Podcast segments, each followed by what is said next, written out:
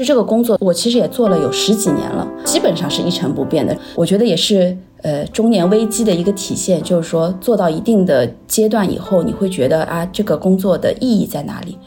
随着自由职业的程度的加深，嗯，就会越来越觉得说这是一条不归路。就以前可能是你老板给你画大饼，对吧？你要有使命、愿景、价值观。现在是你每天早上起来自己给自己画大饼。我的体验当中，就说会问自己：你后悔吗？做这个决定？其实我觉得人总是要把自己理顺的，人人不可能在一个拧巴的位置很久的，在一个不舒服的位置，他就是提醒你要做改变。那段时间我会觉得哇，自己太牛逼了，每天都在打磨一块玉啊。有时候其实想想，就是一些什么至暗时刻啊，它也没有那么至暗。嗯，就你还是会在那个时刻当中把自己捞起来。危机当中就是蕴含着机会嘛。大家好，欢迎来到自在电台。今天呢是二零二四年的二月五号，录音的时间是二零二四年的年初。那等到这一期放出来的时候呢，大家应该已经过完春节了，或者是正在过春节当中。然后，所以在这个辞旧迎新的时节。所以我请来了我的朋友，呃，米雪，上次也跟大家一起聊过关于心理咨询话题的米雪老师。然后他今年呢是决定做了自由职业，呃，我们今天想从我们这个人生的重大决定职业选择来聊一聊。啊，米雪先跟大家打个招呼吧。好，大家好，我是米雪，呃，也是米雪心理咨询室的播主嘛，是叫播主吗？对对，可以的。也是在洪州的鼓励下啊，我也开了播客，嗯，然后这次想跟洪州一起来聊一聊这个自由职业的话题。呃，我们平时也，呃，就这个话题也有一些零碎的讨论。今天想一起来相对系统的来聊一下这个感受吧。嗯嗯嗯，我觉得今天在这个时间点聊，其实还蛮有意义的，因为。我们过去的一年，我们俩的生活其实都发生了蛮大的变化嘛。尤其是你从一个比较稳定的一个学校的工作里面出来，然后我很好奇，就是你是怎么样下定这个决心，呃，从一个就是稳定的一个工作变成了一个灵活就业者。嗯，那个我可以先说一下，我本来是大学的一个可以算是行政人员吧。但斜杠是心理咨询师，对对对，这个斜杠呢斜了也有十年了，嗯啊，但是一直都是一个副业的一个状态，呃，主业呢是这个行政人员，而且这个主业呢是朝八晚五这样子，就是它是一个每天都要坐班的一个体制内的工作，呃，非常稳定，可以说是一个。嗯，铁饭碗吧。嗯嗯嗯。然后我是去年的六月份提出的辞职。对，呃，前面其实也经过了很长时间的这个犹豫和酝酿的阶段。大概酝酿了多久？半年有吗？有吧，半年肯定是有的。对的。就是对我来说，这个工作呢，它其实，在后在最后一两年当中也发生了很大的变化。嗯嗯，就是说，呃，它会变得让我觉得，呃，这个工作一眼能够看得到头。嗯，就感觉每天都是这样子。呃，这个感觉其实已经蛮长时间了，区别只是在于说我是不是能够接受这样的一个状态，呃，维持下去。因为其实这个工作我其实也做了有十几年了。呃，其实一直都是基本上是一成不变的，但是到可能也是，我觉得也是，呃，中年危机的一个体现，就是说做到一定的阶段以后，你会觉得啊，这个工作的意义在哪里？我的价值在哪里？然后这个问题越来越多的，呃，来到我的脑海里的时候，这个时候可能这个心就开始有点。不安稳了，对对对，跳动了，跳动了，就就跳动了，对。然后呢，另外一方面呢，就是那个副业的一个一个变化和积累，嗯，就是说，呃，因为是十年前，差不多是有十年吧，呃，十年前考出来的这个。心理咨询师，然后呢，经过十年以后，也有很多很多的经验上的积累，然后呢，就觉得自己是不是有可能把这个副业发展为我的主业？嗯啊，所以这个过程，我觉得虽然说这个动心和决定大概只有半年的时间，但实际上这个过程是挺长的，它是一个此起彼伏的一个过程。嗯嗯，那你当时就是呃，因为是心理咨询师嘛，嗯。给大家的刻板印象可能就是很会开解别人，对吧？嗯嗯。就是你有没有呃，因为自己发生了这样子的心理上的变化，职业上选择上的一个呃动念，然后怎么样？你怎你作为心理咨询师有没有用旁观者的角度来帮自己分析一下这样子的一种状态？就是你可以就比较勇敢的去接受呢，还是就是有点犹豫的接受？就是这种状态的变化有吗？嗯，有的。呃，其实之前我跟洪州第一次聊就是从觉察开始聊的嘛。那实际上整个过程其实也是一直在自我觉察的一个过程。我肯定也是。就是自己，我觉得是就是很自动化的，就会一直在觉察我心里面到底在想什么，我在我到底在犹豫些什么，嗯，然后呢，我是其实是能够感觉到自己在这个过程当中是有跟自己的一个僵持的一个过程，或者说有一个拖延的过程，嗯，就是实际上我自己的一个理念。就说从理想的角度来说，我是肯定应该是斩钉截铁的放弃我的主业，去选择心理咨询师，因为我自己的人生观是觉得我是要呃意义为最优先，就人生意义为最优先。我觉得那个我的心理咨询师的工作是更有意义，更可以给我带来价值感，然后也可以帮助别人，就是所有的这一切都觉得。不应该犹豫啊，应该马上，对吧？马上开始全职的这个心理咨询的工作。但是我的犹豫的点呢，其实也是朋友们都会提醒我的一个点，就是说你一个稳定的收入来源的这个终结，其实是一个很大的事情。起初呢，我还没有特别，呃，其实直到我放弃了这个工作之后，我才知道，其实我很多事情也并没有想得太清楚。嗯，就说到底。放弃了什么？是到你去办理了那些事情以后，你才知道哦，原来我的这个这个养老金是这么回事，我的社保是这么回事，医保是这么回事。然后你现在到底要不要自己给自己交啊？什么这些东西，其实原来因为在学校里面，可能很多东西你根本不用去想。嗯。然后我在呃放弃的时候，我可能也只是稍微的问了一下，我觉得呃你你去办理这些东西，你才有那个真实可感的说你到底放弃了什么。嗯啊，那这个东西其实，呃，也印证了我当时可能担心或者朋友提醒我的东西，就是说一个不确定性和风险、不安全感就开始出现了。啊，就这个这个感受，其实现在都还是有的。嗯，其实我本来一直想谈一个关于拖延症的这个话题嘛。那我觉得拖延这个问题，其实背后有很多的很多的原因。为什么我会拖到六月份，而不是更早？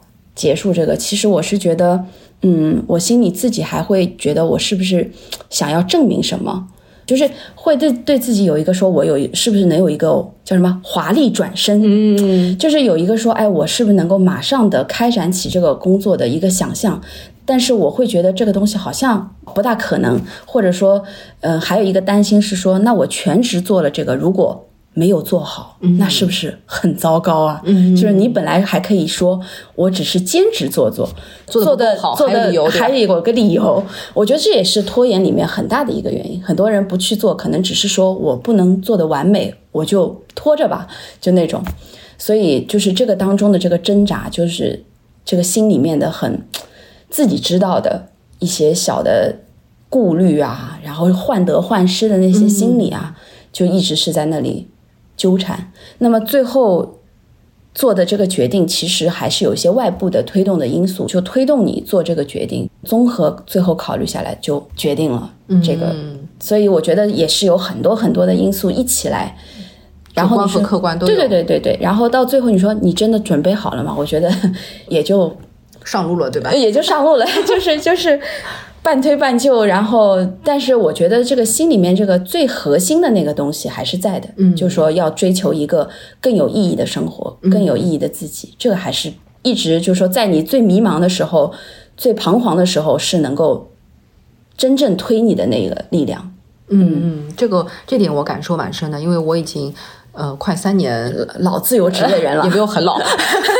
就是我觉得到了三年和我刚开始决定做自由职业那个心态还是有明显的不一样的。刚开始心态我跟你现在是蛮类似的，或者说跟你六个月前的你很很相似。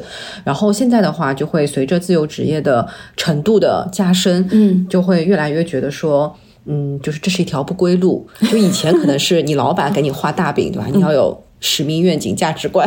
现在是你每天早上起来自己给自己画大饼，就是我我现在在做一件很有意义、很有价值，然后可以帮利己又利他的事情嘛？对，就是你每天就是会怀抱着这样的念头，嗯，然后当时每天给自己打一针，对，打一针鸡血，是的，你以后就对这个感觉会尤其的深。然后我记得我当时，嗯，在决定要写书的时候，我当时有个姐姐嘛，她就跟我说，嗯，他说，他说他觉得一个人的念头，这个起心动念是特别的有力量的一件事情，就是你不能忽略这件事情。对，嗯。然后我这句话就给我很大的一个鼓舞，嗯。然后我就下定决心开始写这本书，开始采访。因为其实写书的时候，呃，也是有很多的障碍的。首先你要去采访别人，然后作为 I 人，嗯。就是如果这件事情如果不是工作的话，我是根本不可能，嗯。去接触这么多人，对，没有不会有这个勇气想要去探寻别人的这么隐秘的事情的。然后，因为这是一份工作嘛，然后就会不断的强化自己的初心，就是你希望呃让更多人看到别人的困境啊，然后希望更多呃让更多人关注这件事情啊。就是你的动念起心动念发生了以后，一旦在你的心里面种下了种子以后，其实你做很多事情就会觉得没有什么障碍。对，是，嗯，我觉得这一点是我自由职业。这三年给我带来的一个很大的力量感吧。嗯嗯，这个就是在你平时，比如说那种呃朝九晚五的工作当中比较难办到的一件事情。是的。所以就像就是我以前采访过很多创业者，我以前不太能够理解他们这种每天打鸡血的心情。嗯，我现在能理解了。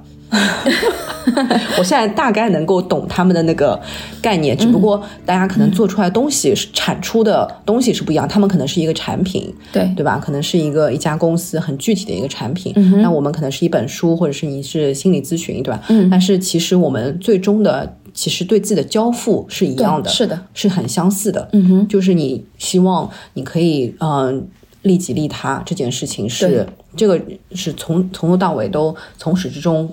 贯穿的一件事情，嗯嗯嗯。然后我觉得我这三年比较大的呃几个变化，一个就是呃，因为你自由职业了，你的时间是不固定了，然后你的同事也变得不固定了，不固定了。然后你没有同事了，没有同事。对，然后你的朋友，其实你很多时候你的朋友是来自于你的同事吧，或者你的工作的这个行业的圈子。是。那你现在相当于就是从头开始了，就你会发现，一旦你不工作以后，你的微信特别的安静。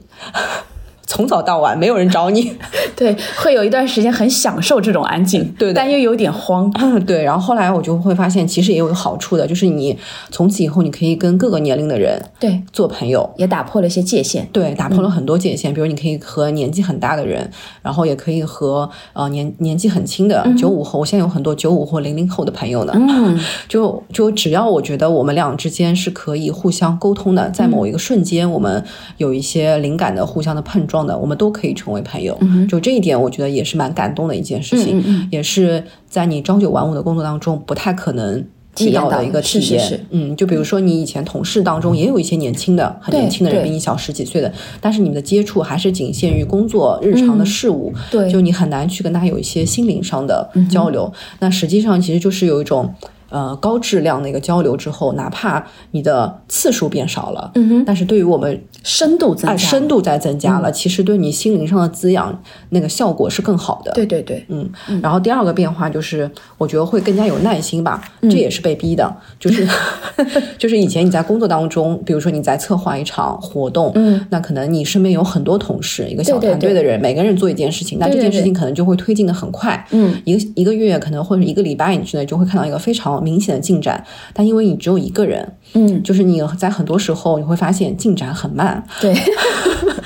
然后每天早上起来，我记得我就是后来养成个习惯，每天早上起来写日记，每天晚上也会复盘一下今天做了什么，然后哪些问题是明天可以继续再推进或者改善的，嗯，就是你会发现你内心就是养了很多同事，然后你会变得很有耐心嘛，因为你知道你一个人的力量是有限的。所以你就告诉自己，你必须要有耐心的让很多事情，呃，静待花开吧。就是你让它慢慢的发生，不会说一定要很着急的马上需要一个结果，因为你着急也没有用嘛。对，所以就会变成，呃，可能你会更加的享受过程，嗯，就大于这个结果本身带来的对很明显的，或者是有点世俗意义上功利的那种价值感。嗯嗯嗯。然后觉得这点是也蛮有意思的事情，就是你整个人会变得松弛。就是我不知道在心理学上它有什么，它有什么那个说法，嗯，就是会变得，就我以前是个很怕狗的人，嗯，后来我想了想，我为什么怕狗？首先，我小时候被狗追过好几次，然后就很恐惧嘛。然后又因为我们小时候好像，如果你被狗咬的话，你就一定要去打狂犬疫苗。对对对。然后就好像如果你不打狂犬疫苗的话，就会什么遇到水就会很怕，就恐水症，对，会变成恐水症。恐水症就离走不远了。对，所以就是你一我会一直有这样的恐惧，嗯对，就是一直无法，就是因为这样的恐惧，让我失去了很多和。小动物亲密接触的机会嘛，嗯，然后真的我发现这两年我比较松弛下来，整个人这种紧绷的神经放松下来以后，我突然发现自己不怕狗了，嗯，就是我可以和狗很亲密的接触，很和睦的相处。虽然说我还是很怕那种大狗扑上来，对，但是小型犬现在已经没有问题了，嗯，我觉得这一点其实也蛮神奇的，就是你会很呃更加的知道说，哎呀，原来就是这个生命是这样子的，就是你会把这个。狗不再当成一个令你恐惧的事物，然后会把它当成一个生命。比如说它的一些动作，你就会觉得它很好笑，然后就很像小小朋友嘛。对，就是其实我能够感觉到宠物对一个人的疗愈是很强的嘛。就是如果海外的话，呃，很多呃美国医生他会给你开 emotional support 的，他会建议你养条狗，甚至他会允许你把狗带到教室里面。嗯，我我我上课的那个上的那个课，老师就是。那个狗是一直在教室里的。哦，嗯，它会在我们这个脚下面穿行，嗯，对，然后我们它经过一个人，我们就会摸摸它，对，非常非常可爱。对，有的时候它如果哪天不在，我们还会特别就是惦记他今天是怎么了。嗯，对。啊，就是我觉得这个还，嗯，就终于能够理解到，就真的是自由职业以后打开了一个人生的新世界，嗯，找到了人生的第二增长曲线。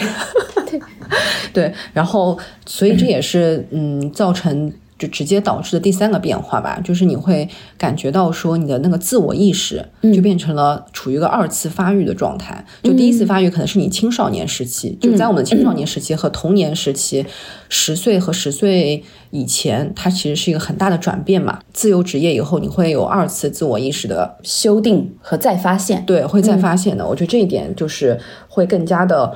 能够从生活当中得到很丰富、很多层次的一个体验。嗯嗯，就是虽然自由职业有很多困难吧，就是我到现在为止也没有说就自由职业等于财富自由，对吧？距离这一条路还还很遥远。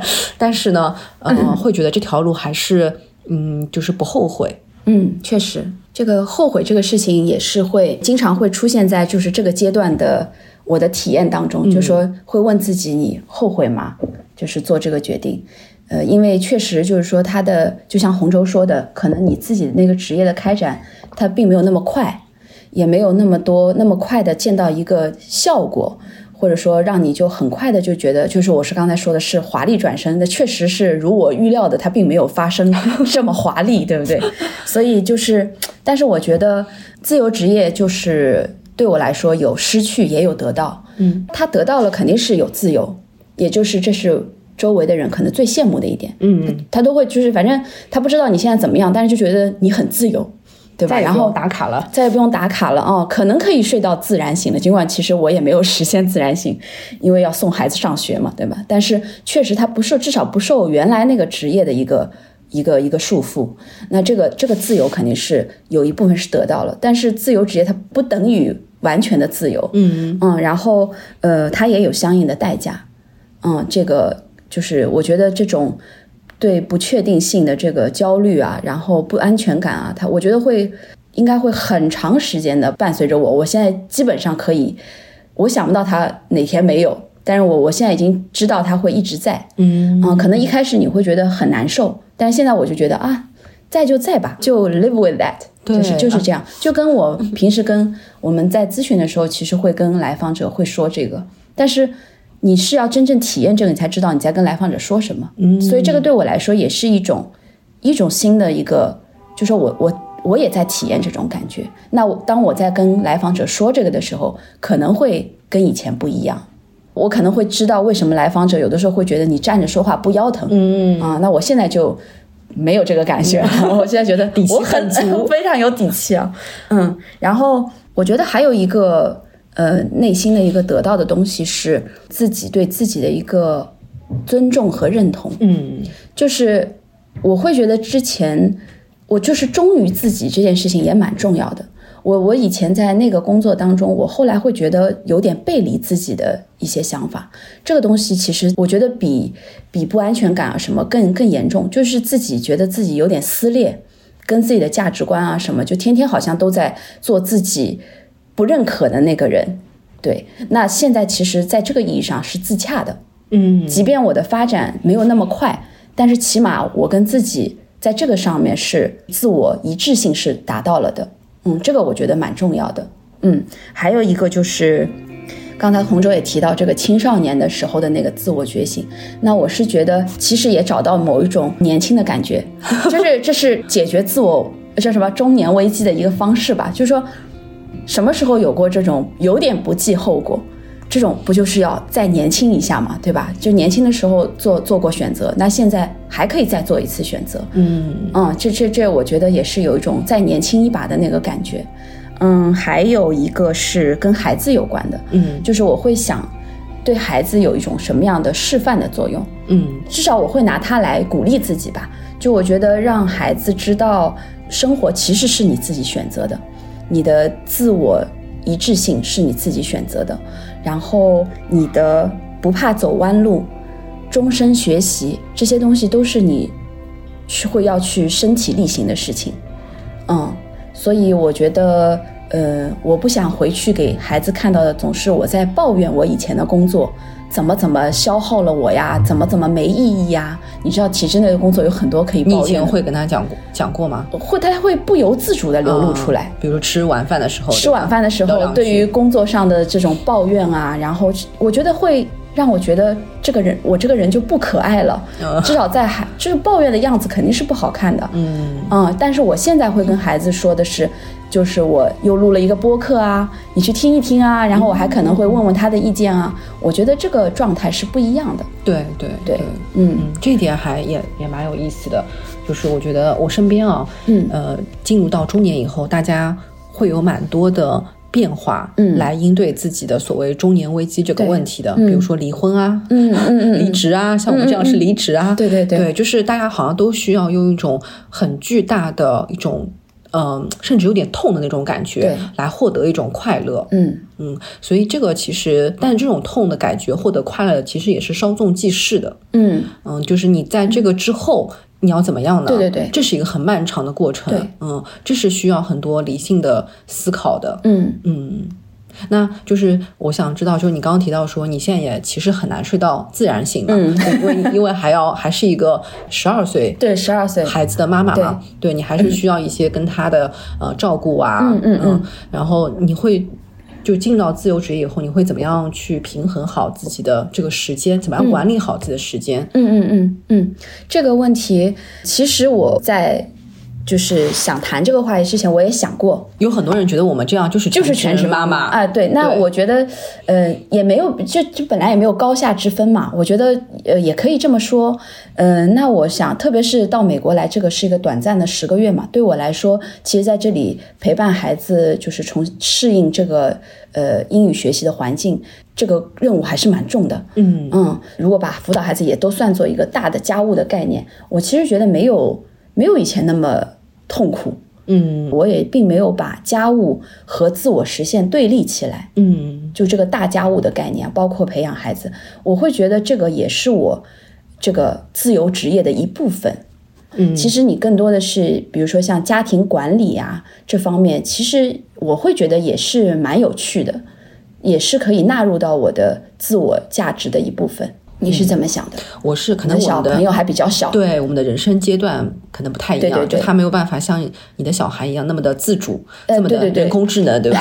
没有，就主主要我的这个已经可以十二岁的孩子，他已经可以跟你交流嘛？对，啊对对，甚至还能做一部分家务了啊！是是是，然后啊，这也是我可以补充的，就是说。我以前觉得是我管他作业比较多，因为以前知道国内的这个作业量实在太大。嗯，然后但是在这里呢，我会觉得是我要去了解他在学校里面发生什么，然后一起来跟他看今天发生了什么，就有很多交流的部分。我就觉得这个亲子关系是更有质量的。嗯，这也是会带给我，反而是我觉得挺好的。嗯，对，嗯，然后我的小孩也比较小，嗯我有段时间是会觉得说，我有很多事情还是希望呃尽量的和丈夫做做到五五开吧，嗯，对，就是大家平均分配。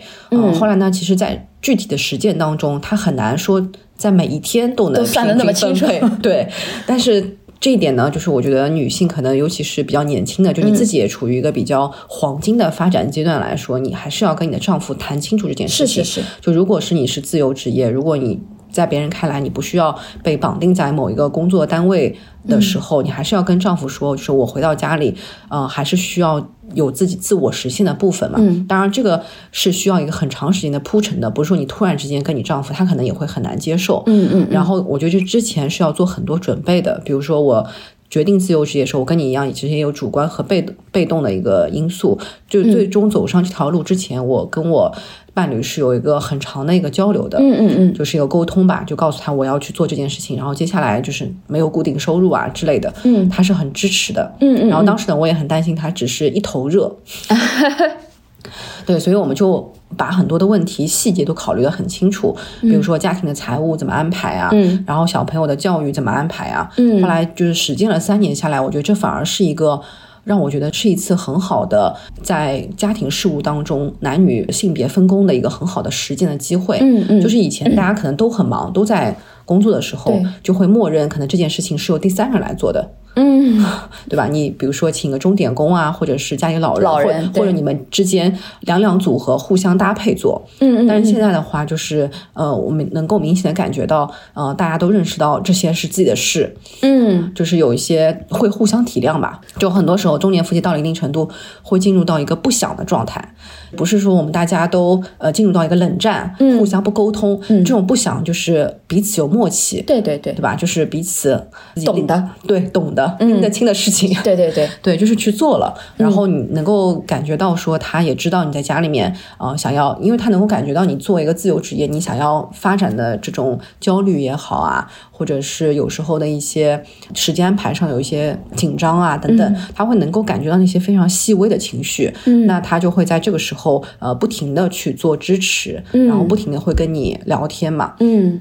所以这个我觉得也是一个很好的夫妻当中呃重新做觉察的一个机会。是是是，嗯嗯嗯嗯。说到这个伴侣的这个支持的问题，我也是觉得我们可能还是很幸运的，就是我们的这个伴侣对我们的这个选择都是很支持的，嗯然后我我的爱人也是，就是我们之前也有过很多沟通，然后呢，其实他也是察觉到我的在原来的那个职业当中有一种就是耗尽了的那个感觉，然后抱怨增多。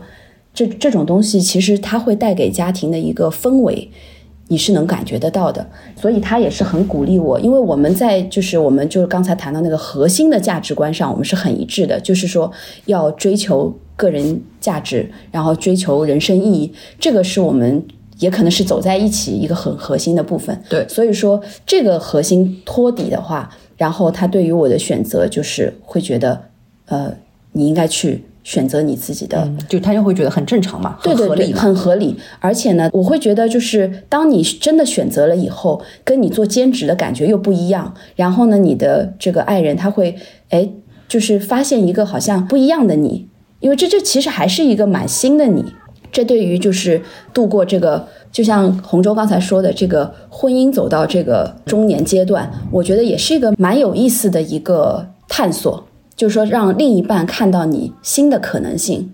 他会来关心你在每一个阶段你的心理上的一些体验，呃，这些对话是不做这个选择不会有的，嗯啊、但是这些东西我觉得是给婚姻、给家庭一个很生机勃勃的，其实也是充满可能性。就是家庭关系也进入到了第二增长曲线，对哎，吧？是的，是的。其实家庭也有意识嘛，我觉得你意识到，呃，原来我们的个人的变化也会带来关系的变化，嗯，对，所以我会觉得这个是让关系能够更好、更焕发生机。嗯，或者说当中肯定也会有一些呃小的摩擦啊什么的，但是大家因为。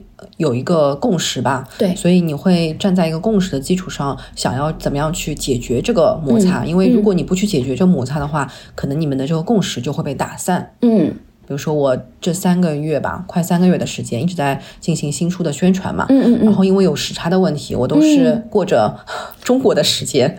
其实这三个月我的那个睡眠是很混乱的啊，就是每天可能是对很晚很晚睡，嗯，然后早上又比较早起，所以这个也是一个你会和伴侣不断去沟通的一个过程。对对对对，需要他有很多的支持，对，这个很重要，非常重要。嗯，然后。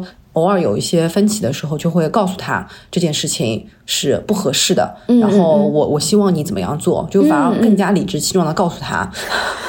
就以前嘛，你工作当中你会觉得没有那么重要，觉得很多时候，因为你你可可能你可以和你同事互互为 back up，或者说这个单位里面没有了你，其实一样的。对对，就是你有这个认知的嘛，就是你很多时候 它还是可以正常的运转的。但是因为你。在你的工作当中，在你现在因为自由职业，你就是一个人，所以如果这个事情你不去做的话，没有人替你做，所以你就把这件事情告诉伴侣，就非常的理直气壮，是，嗯，就是告诉他，就是没办法呀，就不可能在 AI 出来一个我去 去接受采访吧，是的，是的，对，所以那他也会不断的强化这件事情，他也会慢慢的接受你的工作形态和你在家庭中的形态，嗯。对这一点，其实也是一个互相磨合的机会。因为我身边也蛮多，嗯，就是中年朋友进入到一个婚姻的状态，嗯，即便他们不离婚不离职，对吧？嗯，也是会遇到很多各种各样的问题、矛盾啊、摩擦、分歧、育儿当中的一些呃各种各样的问题。其实这个以后我们可以单独聊起，是是是，对大家进入到这种卡顿的时候去怎么样处理？嗯，这个是每个人都要遇到的问题。对的。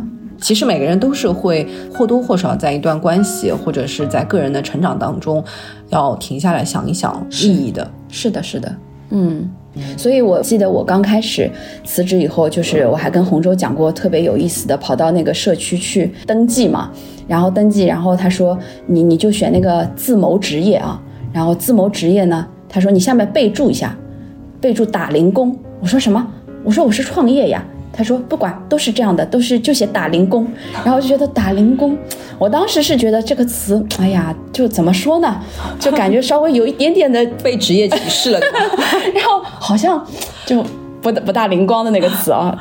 但是后来我是觉得，其实。”嗯，也是一种松绑吧，就是也挺好的，就是后来自己调侃调侃，我觉得也蛮有意思的。其实也是蕴蕴藏了很多可能性嘛，零工很多的呀，而且好像说中国有好多好多零打零工的，已经突破了多少人，两亿嘛是，嗯。嗯，就是我以前一直听到“活在当下”四个字，嗯，我特别不能理解什么叫活在当下，我觉得我每天挺活在当下的呀，嗯嗯嗯，但是我这几年才会明显的感受到。什么叫活在当下？就英文就是 live for the moments 嘛。就你的确感觉到，其实人生它很多时候它不是由一串一串很闪亮的结果构成的，对，它是由一个一个呃时刻所构成的。我昨天在我们家附近散步嘛，然后就看到呃附近的一个开放的那种公共的公园里面多了一把椅子。然后这张椅子是捐赠的，嗯，呃，国外有非常多这种捐赠的，嗯，就其实都是普通人，是。然后它上面会写一个很简短，这张椅子为什么会捐赠？嗯，其实就是他的那个捐赠给的那个人就是叫 Bob and Jane，嗯，就是类似于我们中国的王建国和什么李什么英吧。就是或者王娟、陈娟，就非常普通的普通人。嗯，还有说他的职业，那个 Bob 呢是这个附近的一个中学的老师。OK，然后这个 Jane 呢是这个社区医院的一个护士。啊，就他们这一生就是非常致力于对于社区的服务，因为一个是老师，一个是护士嘛，所以他们是有很多的工作是服务性的工作。对对，可以理解为是一个服务性的工作。然后应该是他的子女帮他捐赠的，他就会他就上面写，就是说他们觉得这一辈子在这个呃。这个社区过得很开心，所以他们是希望用这样的这种形式，子女用这样的形式去记住他们。然后当下我就觉得说，其实这就是意义的时刻嘛，就是你可能不需要做非常多呃什么真金夺银的事情，就可能我们还是一定意义上会受到成功学叙事的一个影响吧，是的，希望成为一个成功的人，可能我们从小就嗯不太被允许说你做一个普通人，嗯。做一个很平凡的人，当然也有人说我就是不凡，就就这些人可能是一个人 世间比较少的比例吧。就大部分人还是一个很平凡的一个状态，但很平凡状态怎么样找到这种意义感？就我觉得就是在当下的那个时刻，你会觉得说，嗯，我昨天看那张长椅放在呃这个冬日的阳光下面的时候，就。特别能够体会到什么叫做活在当下，嗯就是那种时刻是很动人的，然后让你感觉到说，嗯，当一个人他可以做好自己一份很普通、很简单的工作，他在离开以后，他是可以这样被记住的。嗯嗯，是的，是的。就是你刚才说到对于结果的一个就是成功学叙事的那个，我我我也是有这个体会，因为就是这个东西它长期受这个影响啊，就是它不自觉的就会来到你的对自己的一个评价标准里面。嗯，你像我们做咨询的也是，他会在你。在讲述自己的这个的时候，你说你的咨询量是多少啊？然后它一定会简化为一个像一个指标一样的东西。然后包括我们俩都在做那个播客啊，我自己也有体会啊，自己刚刚开始做播客，对这个收听量啊，然后对那个这个这个订阅数啊，你忍不住就要去看一看，要去看一看，然后会会忍不住就拿这个去评价自己，嗯，然后。这个东西也是，就是说要跟自己 struggle 一段时间的，就是说，呃，要告告诉自己说，你做的这个过程，你到底有什么样的体验？然后包括你刚才说的那个当下的那个感觉，就这个东西，你要时时去提醒自己，因为患得患失的心，它就是它就是时不时的会来，嗯，让你难受一下。我不知道你是已经三年了，我是刚开始，可能我我的患得患失心可能更重，因为会觉得还在这个。觉得自己这个决定是不是对的？这个想法就还是在考验自己的，还是在不停的问自己，所以就经常会在这个当中有一点挣扎。嗯，对对对，我觉得是这样，就是这个是可以从技巧层面和心态层面分别来解决。就技巧层面上来说，数数据是可以看的，嗯，因为这个也是检验你呃是不是有人喜欢你的这个节目，呃，是不是。认可你做的内容的一个呃评判标准之一吧，嗯，但是呢，就是不要因为说我觉得我看了数据，就好像我患得患失了。嗯，我跟你说，我每天都会看各种各样的数据，尤其是这三个月新新书宣传的时候，我会我就会看微信读书增长了多少，嗯，然后呃，当当。读书排名，对吧？我毫不 羞耻的来说一下这件事情，因为我觉得很重要。因为你在做这件事情的时候，不是你一个人在做，虽然书是你写的，但是有比如说我出版社的编辑，还有我的营销编辑，他们都在共同帮我做这件事情，然后他们也找了非常多的资源来帮助我的新书宣传。那我觉得我每一次的。讲述或者每一次的直播的内容，就是要对得起大家的辛苦嘛，嗯然后也是要对得起自己想要表达这本书的本身的一些初心吧。就这个其实是一个综合的，对，而且也没有什么羞耻的，就是很正常。是的，是的，对。然后呃，另外一点就是，呃，就是说要不要被这样的事情所绑架嘛？嗯嗯，我觉得这个可以分开来。比如说像现在播客，我觉得我。采取的一个态度就是，我觉得我的播客远远没有到让我为了数据而忧心的程度呢。它就是一个呃，我在整理自己心情，然后比如说和朋友聊聊朋友之间聊聊天的一个平台。嗯，如果有人觉得能够产生共鸣的内容，那很好。如果没有也没关系。对对，我也不会觉得失望。是对，所以其实就这么一想的话，数据这件事情也没有什么。嗯嗯，它只是一个我觉得一个评判的标准之一吧。嗯，它不能成为一个我们呃，就是就是我们像被提线木偶了一样，就必须得照着数据去走去做内容。嗯，我觉得这一点还是蛮大的一个我自己。这半年多一个蛮大的一个体会吧。嗯嗯嗯，是，其实有很多很多选择，关键是看你自己，就是说当下的一个自我价值，你自己的就是自我一致性、自我认同性有没有拧巴。其实我觉得人总是要把自己理顺的，人人不可能在一个拧巴的位置很久的。嗯嗯，在在一个不舒服的位置，它就是提醒你要做改变，然后做完改变，你可能又会不舒服，然后你就再去根据你自己的能力啊、当下的状况啊、呃有的条件啊，再去开发出新的可能。嗯，然后我现在自己还对自己有一个，就是就像你说你在写日记嘛，我也是觉得我以前的生活，我觉得不需要怎么写日记，反正每天都差不多。呃，然后现在也是，我最近写的日记比以前要多得多，所以我觉得整个的这个过程本身，它也是一个很好的一次体验。嗯，就这个过程本身也很有趣啊，充满了不确定性。然后呢，你有的时候会有点沮丧，就是你一直有点跌宕起伏的那个感觉。但是就那个过程，有的时候。呃，我我我就会跟自己说，就是像你说的，活在当下。我的理解是，嗯，你觉察每一个当下你的一些感受，这感受不一定都是正面的。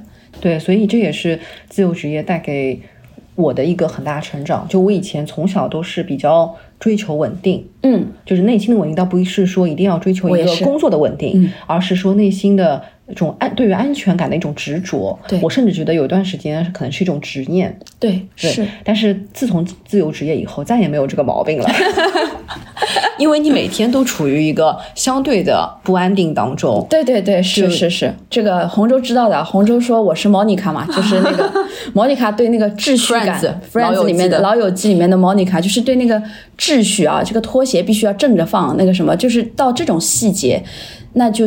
可以想见，我就是对，其实我对确定性是非常要求很高，有一种我觉得是病态的高。啊，这这是我自己给自己看病就是这样，我我我别的毛病不大大，就是这个毛病很大。啊，这个毛病可以影响很长时间，然后，但是他现在还在，他不会，就你你人不可能完全改变，对，他就在你身上，然后呃，但是我觉得说什么啊，你要接受自己啊，然后你要爱自己的这一点，我觉得这个。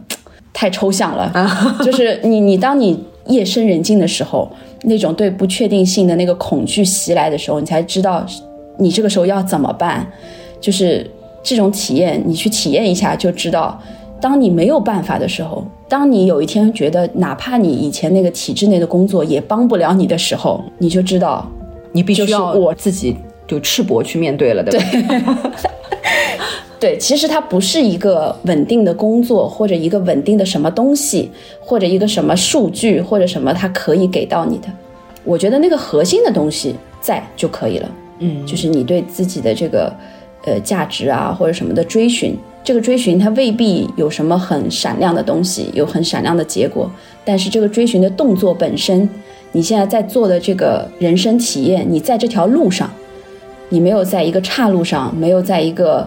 恶性循环里，我觉得这个本身就很重要。对我们今天谈话提到过好几次核心嘛？对对，这个核心就是不是靠平板就能做出来的。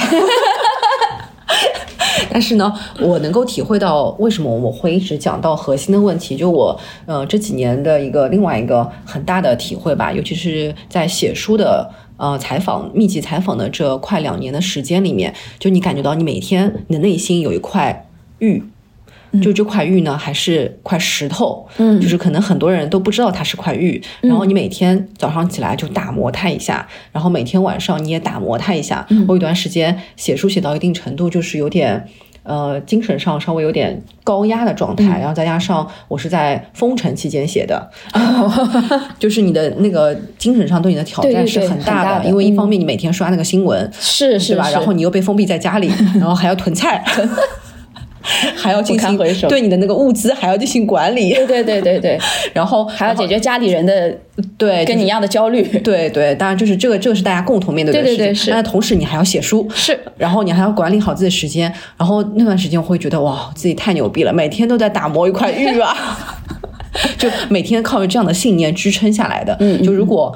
可能就后来我想想，如果没有这个这一次的封城，没有次这一次一个非常巨大的一个变化，每个人都要必须经历的一个。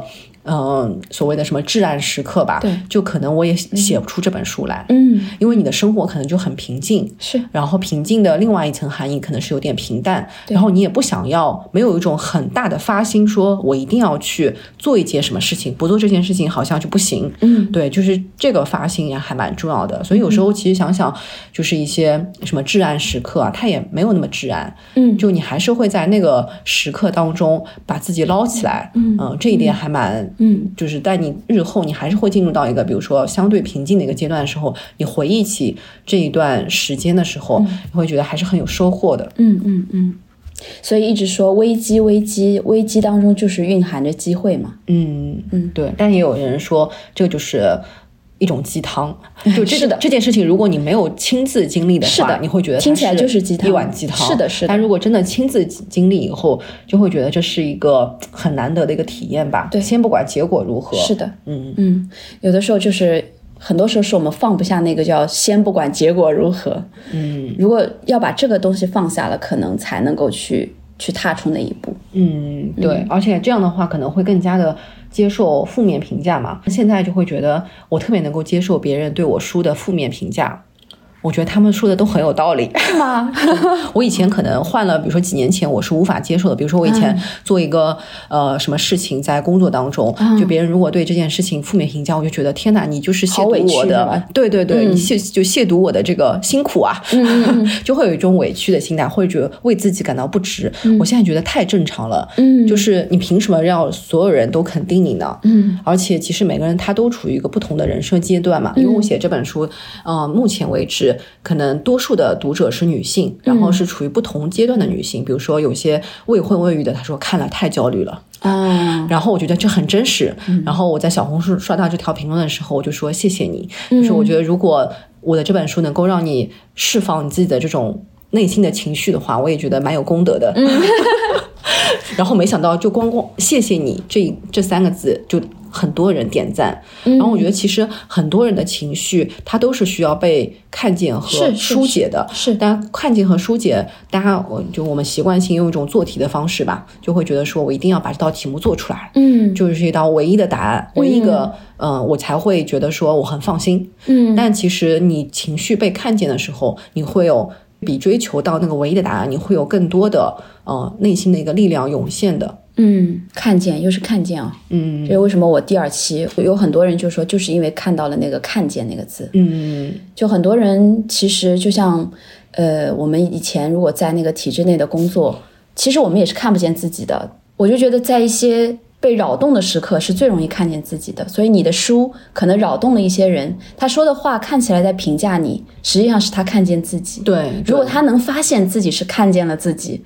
那其实对他来说是很有价值的一件事情。嗯，就很多时候我们为了一些事情困扰，然后但是呢又觉得这些困扰就是像一团乱麻，嗯，就是你找不到那个头。对对对，对吧？就像小猫咪玩毛线球一样，就是它找不到那个头，没有那个线索。看见自己其实就是一个很重要的线索吧？对，就是你可能就在那个时刻，你就可以顺着这个线索一直的往前往深的地方去探索，嗯，然后就会慢慢的找到一个属于你自己的答案。就答案这件事情，如果是别人告诉你的，它就不是答案。是的，它叫参考答案，参考意见。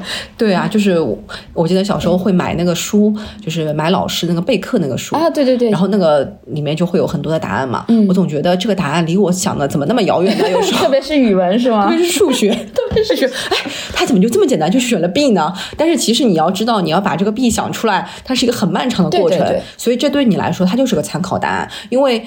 下次再碰到这个类型的题目，你可能还是不会做啊。是的，挺有趣的。因为其实我觉得每个人自由职业都很不一样的。其实我们俩的经验也都是很个人的。嗯，我虽然选择了这个自由职业，但是其实我开展这个心理咨询已经十年了嘛，所以其实也没有那么新。所以我我对未来其实就是好好再继续做咨询，因为这个东西还是有最吸引我的那个东西，就是说我跟。每一个不一样的人去了解他的心里的想法，然后如果可能的话，帮助到他，给到他一些启发。这个东西到现在都还是很吸引我的东西，所以我就把这个东西做好。反正我我的播客，我的想法就是说，如果能够一个是作为我的记录嘛，就像跟你一样的，就是一个自己学习的一个整理。啊，然后如果遇到一些 case，然后如果能够把它梳理出来，呃，那是很好的一件事情。那么如果它能够在未来可能的话，呃，被更多的人听到的话，那我其实是希望做一些就是说心理健康教育的，能够让大家在平时就能够关怀自己的心理健康，那当然是更好。就不要让这个心理上的问题郁结到一个什么症啊或者什么，那那就是更好。嗯，对，这这其实就是我。开展这个职业的一个一个一个目标吧，嗯，哎，你这个目标其实还很具体了，已经 是吗？是的，好，已经很具体了。然后在这个过程当中，对于我自己，其实就是像刚才已经聊到的，就是一个一边学习一边记录一边成长，整个这个过程本身也是一个需要去学习和体验觉察的过程。嗯，对。然后，因为我现在反正已经在旁听课程嘛，嗯，那如果需要更系统性的去进修的话，那可能需要去读一个研究生啊，也也也有可能吧。嗯，就反正领域就在这个领域，嗯，目标就像你说的，可能也蛮清晰的，但反正就就这么去走吧。嗯，我自己的畅想，嗯，其实也没有很明确，嗯，就我好像没有你那么明确，因为心理咨询师他是一个。嗯，就是你 case by case 的一个，对对对，很很扎实的一个东西。那我自己就是可能先把第二本书写出来，嗯，然后再走一步看一步吧。嗯嗯，第二本书是关于母女关系的。哦，嗯，对，就关于母女关系。因为我自己在写第一本书的时候，就会发现收到一些评论，就是说我看了看了这本书以后，我更加能够理解我的父母，尤其是我的妈妈。嗯嗯，就看到这条评论，我会觉得。我很感动，就是这是这其实是我想要表达的一个很重要的内容，就是我我想要表达的一个内容，不是说要挑起某种婚育的焦虑，嗯嗯，或者说是一种对立的情绪，而是希望大家就是去知道这个角色在我们社会当中他所扮演的一个。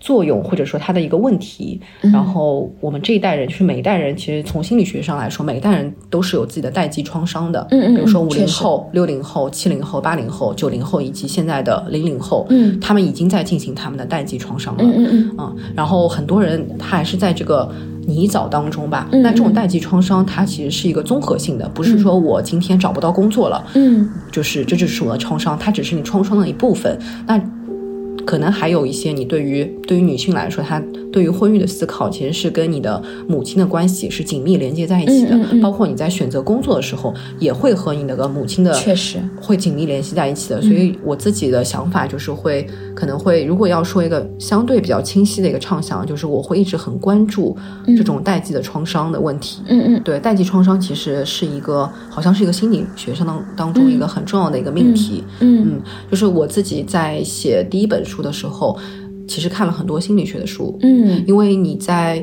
我和这些访谈的呃我对象对就是聊天的时候，或者是深度的聊天的时候，一定程度上我有点像一个心理医生。是的，那作为一个没有受过心理专业训练的人，我很多时候回到家里我很痛苦。嗯，就一方面你会，我不知道你作为心理咨询有没有这样感受，就是一方面你看到他很痛苦，他深陷囹圄，对吧？嗯，但是你也知道，其实你也。无法起到任何帮助的作用，因为他的人生是他的嘛，但你的人生是你的。嗯，其实你会，我会在一段时间之内，我会觉得很无力。嗯，是的，都会觉得很无力。所以就是我写这本书的过程，也是一个在不断的疗愈，然后也看了非常多的心理学的书。嗯，对，就不然的话，我就感觉都写不下去，自己也要深陷泥沼。对，所以其实第二本书有点像我第一本书的一个。回到一个更小的一个切面，嗯，就第一本书切面比较大，涉及的人比较多，然后不同的生活背景啊、职业背景，然后第二本书可能我就是回到一个很小的一个落脚点，嗯，然后在具体的一个小的环境里面，嗯，领域里面，就是一个场域里面去探讨母女关系，嗯嗯嗯，很好。就是互相打鸡血，自由职业的人要互相打鸡血，是吧？是是，我们之后可以可以聊聊这种话题，可能对你写书也会有一些这个参考，会有，我觉得会有很大帮助的。是因为我们我接触的个案里面也是这样，其实我越来越觉得，其实做咨询它都是关系性的。你其实我极少发现有哪个个案是说它就是一个个体上出现了什么问题，它一定都是有关系。带给他的，就像或者说像你说的是代际性，他传递下来的轮回的，对他们，其实我觉得现在很多来访者他自己也有这样的觉知，嗯，只是他在这样的困境下，他自己不知道出口在哪里，好像就就是他们经常会有人会说，我成为了我最不喜欢的那个人啊。之类的，这样的，就是或者说我我我妈妈身上或者我爸爸身上不好的特质，现在在我身上都有了，就那种，就是他们也会觉得。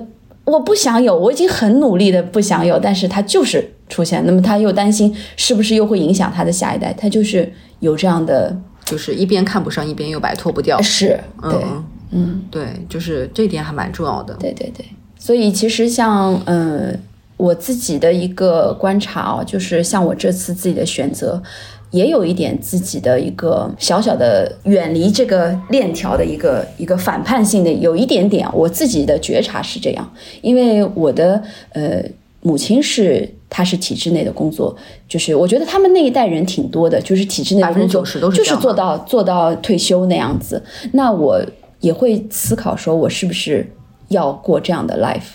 就我我就会觉得，呃，我妈妈对我的影响也是，她她也是个呃这个升级版的莫妮卡呀，就 就是莫妮卡生莫妮卡，对吧？就这个东西，这个影响是肯定是在的，但是我觉得，呃，我现在其实要把它呃辨析出来。比如说，它有什么东西是能够帮助我的这个特质里面，然后并不是说我就就说我把它推倒，我不要这个东西，我要变成一个这个九乙，嗯，或者变成非比，啊？或者变成非比这样子，就是我觉得它里面有好的部分，但是我要把它呃好好的打开来看一看，嗯，对。但是我觉得我的人生一定不可能去像我妈妈那样子，可能我觉得每个妈妈啊，我觉得都是会希望自己的孩子能够稳定。这个我我也是真的是非常理解的，呃，然后我觉得我妈妈讲的最有趣的一句话就是说，她没有说你做的这个选择会不会不大好啊，他一点都没有这样说，而且他也是很用他的方式在支持我，但是呢，他流露出一句话，我觉得他也是在担心我的，他就是说，你知道吗？二零二三年人家说，人家做的最不会做的一件事情就是就是辞职。那你怎么回答他？选择无视吗？我假装没听见吗？嗯，对你说的很好，我当时好像真的没有怎么回答，因为这很难回答吧。因？为我我第一瞬间是 get 到了他的担心，嗯，我就在这个担心里了，我就没有太想怎么去回答他，嗯，但是我只是说你这个担心我看到了，我收到了，嗯，但是我选都选了，那怎么办呢？我可能觉察到自己内心总是有一个躁动的自己啊，不安定的小火苗不安定的小火苗，嗯，那我需要去回应它，哪怕是在一段时间内，我必须要去回应这个小火苗，嗯，否则我觉得才会后悔，到老的时候。嗯，就是其实这样，如果不去回应那个小火苗的话，其实也是对于自己的不诚实嘛。对对对，嗯嗯，对，就是真诚对待他人的一个很重要的前提，应该是就是真诚对待自己。是是是，就只有你很诚恳的回应了自己的一些需求、一些小火苗啊、一些呃一些问题之后，你才能够真诚的面对别人嘛。对的，因为其实别人也是你自己的镜子，嗯就是人活在世界上面，我们是有非常非常多相似的问题的。嗯嗯就如果你自己没有走过这一这一条路的话，你很难说我用一个呃就是很诚恳的面孔去对待他人，这个是不可能的。是的，是的，对，就是反正自由职业这高高低低，反正有会经历非常多的事情的。嗯其实是有时候想想蛮有意思的，就是我们、我们小时候自由职业，就是我们小时候说的个体户嘛。对的，打零工一样的呀，打零工，就是大家对于个体户，我们最早的概念可能就是觉得这个人是一个很灵活的一个人，嗯。然后本身就是一个属于不安稳的人，对。他才会进入选择这条轨道。对对对。但是比如说本身，比如说别人就觉得你是一个，呃，是一个比较安稳的一个性格，是。然后为什么会选择？这个？其实也是有很多，比如说时代的因素啊，然后各种各样的因素，嗯嗯。所以这个我觉得越来越多，它会成为一个常态，嗯它不会是一个非常非常个体的、很少数的情况。嗯嗯嗯，我身边就有很多人今年辞职了，陆陆续续。后来我有就是一些比较粗浅的和他们聊过，他们其实也是都是。就像我们一样，可能犹豫挣扎了很久很久，然后才做出了这个决定。然后选择在一个最不好的档口 做下了这个决定。对人生有的时候就是这样。对啊，对啊，就是你的风险，当然你要可能要想好一些风险，对对对就是你不能毫无准毫无备的，准备的对，还是有想好些。比如说我之前就就为自己买了份份保险，就重疾险啊什么的，就是在很早以前就已经做了决定。是是是，嗯嗯，对，就是对接下来有点像接保险广告了，就我觉得这个还是很重要的。这个准备还是很重要，不能说万一谁听了我们这个就马上就去辞职啊。对对对，这个还是要谨慎的。是的，对的，对对对，就是，而且包括你现在有哪些，比如我我有朋友，他会觉得说，哎呀，你自由职业好像这几年还是做了一。做出来一些东西的，他们会想说，他们也想要自由职业。我一般其实是劝退的。是吗？嗯嗯，网上不是有一个什么说法，说你得呃有多少资金或者多少钱才能够裸辞，不是有关于这个讨论吗？每个人心里那个数是不一样的。对，还有一点就是每个人可能对于风险的承受能力嗯是不一样的，嗯就是嗯想好这个风险了嘛。嗯嗯，就是如果没有想好风险，只是觉得说这样一种生活状态令人羡慕的话，嗯你去进进入的话，其实你可能很多时候会低估了那个风险带给你的那种威力吧。嗯嗯嗯，你觉得是多长时间的这个资金准备是可以裸辞的？嗯，我我也没有准备多少钱，但是呢，嗯，首先你会跟自己说，嗯、就从此以后你的生活跟以前不一样了。就以前你还会有一种冲动性的消费，但现在已经不会了，没有什么冲动性消费。是的，嗯，嗯就是你会把所有的呃那些冲动的那些东西化为你工作上的一些动力吧。嗯嗯，对，嗯就是我是觉得，呃，我我自己心里的那个底是，你比如说有五年的你的收入的一个存款，然后对莫妮卡来说是这样子的，就这样我大概才敢，嗯，嗯，就是不然的话是也是不敢的，对，就所以这个这个东西这个很实在，我觉得三年到五年对，三年到五年是需要的，你的一个这个这个收入的一个准备，嗯然后你你不然你会就是说你每一天如果焦虑太高的话，那你这个事情是做不好的。嗯也没有办办法像你说的，我耐心下来啊，松弛感都没有了，那这个体验就很差了。对所以必须要给自己做一些必要的准备，包括这个金钱上是一部分，另外一部分，那个洪州是一直在写作，我也是在一直在做咨询，就这个东西也是必不可少的，总不能华丽转身是个空吧？不能是个空，总总得有点东西，然后你才能才能继续往下走。嗯嗯，对，但还有可能要做好一个准备，就是哪怕你做了很多的心理准备，嗯，你也有可能会遇到对这个心理预料的风险。是的，是的，这个心理准备也是要有的。嗯嗯，就大不了你就再去找份工作嘛，是的，或者就是、就是你把自己先养活了再说嘛。对对，其实很多时候就是你，其实你如果想了很多的准备，然后如果不去做的话，这个就是会来来回回也会又耗掉你很多年。是的，是的，是的。就冲动和理性都是需要有的。嗯我们今天聊天，我觉得对我自己来说还蛮有价值的。这是我可能、呃不是可能，应该就是第一次这么坦诚的、大范围的和一个人聊我这三年的职业经历，就是比较不寻常的职业经历吧。嗯嗯嗯，对我来说也很有收获，因为你是这个很有比较有经验，经历了我这个现在比较初期的这个时期，然后也给到我很多启发。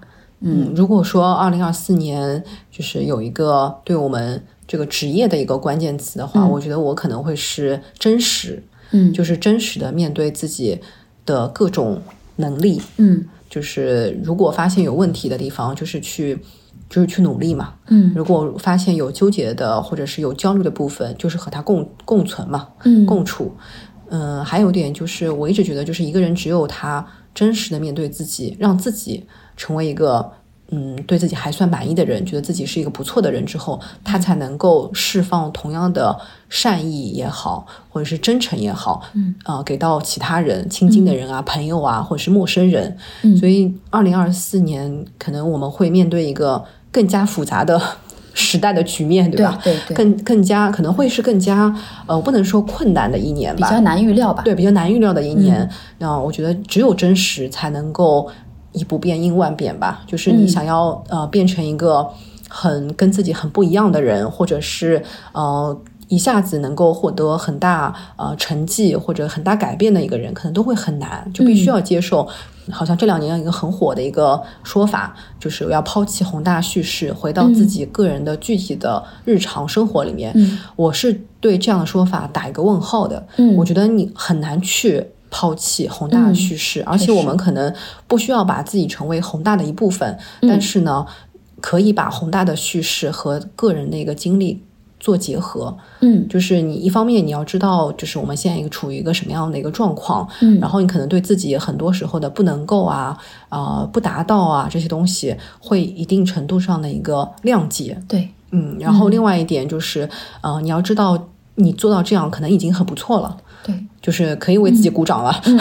嗯 对，还有一点就是真实，就是嗯、就是你要必须可能很真实的面对我们现在的处境，就是和十年前、二十年前不一样了，就接受这样一种漫长的呃。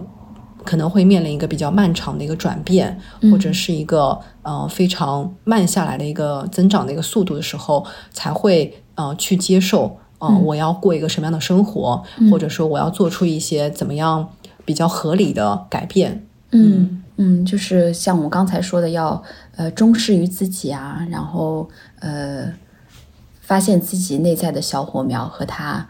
呃，要呵护好它，这都是洪州刚才说的那个真实的那一面嘛。嗯嗯。然后我的在二零二四年，我想到的一个可能，呃，属于我的一个关键词吧，是开放。因为刚才我们也聊到了，就是我是属于，其实我是一个比较求稳的一个个性，但是现在既然选择了这个自由职业的话，我是觉得要和。不确定性共存，要和焦虑共存。其实这也是一个，我觉得是锻炼我自己，呃，治愈我自己的一个过程。那在这个过程当中，我觉得我会，我我希望自己可以更多的看到的是可能性，像嗯不同的可能去开放，嗯嗯，然后也像一个就是说自己可能，呃，也许是未曾发现的自己的一些面向的一个开放，就是也许我还能。呃，发现哎，我还可以这样，啊，就像我前两天这个哈佛这边开学了嘛，我选择的一个旁听的课程，竟然只有四五个人，然后我那个当下就已经对我构成挑战，就是我会觉得哇，可能就不只是一个旁听了，因为会肯定要涉及到更多的参与，那我我其实嗯。有那么一瞬间是有点想逃的，因为那个时候，呃，班级里的人还没来嘛，然后电梯就在我旁边，我是可以马上转身就走的，因为其实对自己也没有很大的那个束缚，但是，呃，也是就是家人也挺鼓励我，就说就说那个考验你的时候到了。后来我，呃，这个勇敢的走进教室啊，也确实如我所料的，还要进行一些自我介绍啊、交流啊什么，我觉得哎。虽然我当时非常的紧张，那个大冬天我都能出汗，你知道吗？但是，呃，我觉得其实到最后体验还是蛮好的，就是会觉得，哎，嗯，因为没有那一下的退缩，发现了自己其实也可以，所以我觉得这个开放的心态也很重要。嗯，我觉得就像刚才一直在说的，整个这个这个自由职业，它。的选择不意味着一定会成功，一定会自由，一定会比你原来的这个，呃，这些表面上的指标更好。但是它是一个不可多得的一个人生的体验。嗯，这个过程本身就很有意义。嗯，所以要可以向他去开放你自己的一些，嗯。感知觉啊，什么？就像我们一直在说自我觉察，其实要把这些知觉都开放，哪怕经历一些呃沮丧的时刻也不要紧，因为也会有很多很不一样、很美妙的经历和体验。嗯嗯，我觉得挺好的。就今天这一期。非常的治愈，对我来说，听众有没有治愈我就不知道了。就是可能大家在听这个节目时候，你的人生当中也在经历一些犹豫啊，就比如说像几年前的我啊，或者是六个月前的你啊，就是一些犹豫啊、挣扎啊那些东西的时候，嗯，有时候其实勇敢一点也没有什么。而且勇敢其实并不意味着你要做出巨大的转变，对对，巨大的转折，其实就是你只要不害怕，就是不要退缩，不要对转头跑进跑进电梯，你就赢了。对，是的，是的，你就已经可以了。嗯嗯嗯嗯，是的。好的，祝大家二零二四年还是开心、快乐、自在吧。平安、平安、平安、健康。好，那就先这样，我们下次有机会再聊。行行行，嗯谢谢米雪，谢谢大家的收听。嗯，拜拜。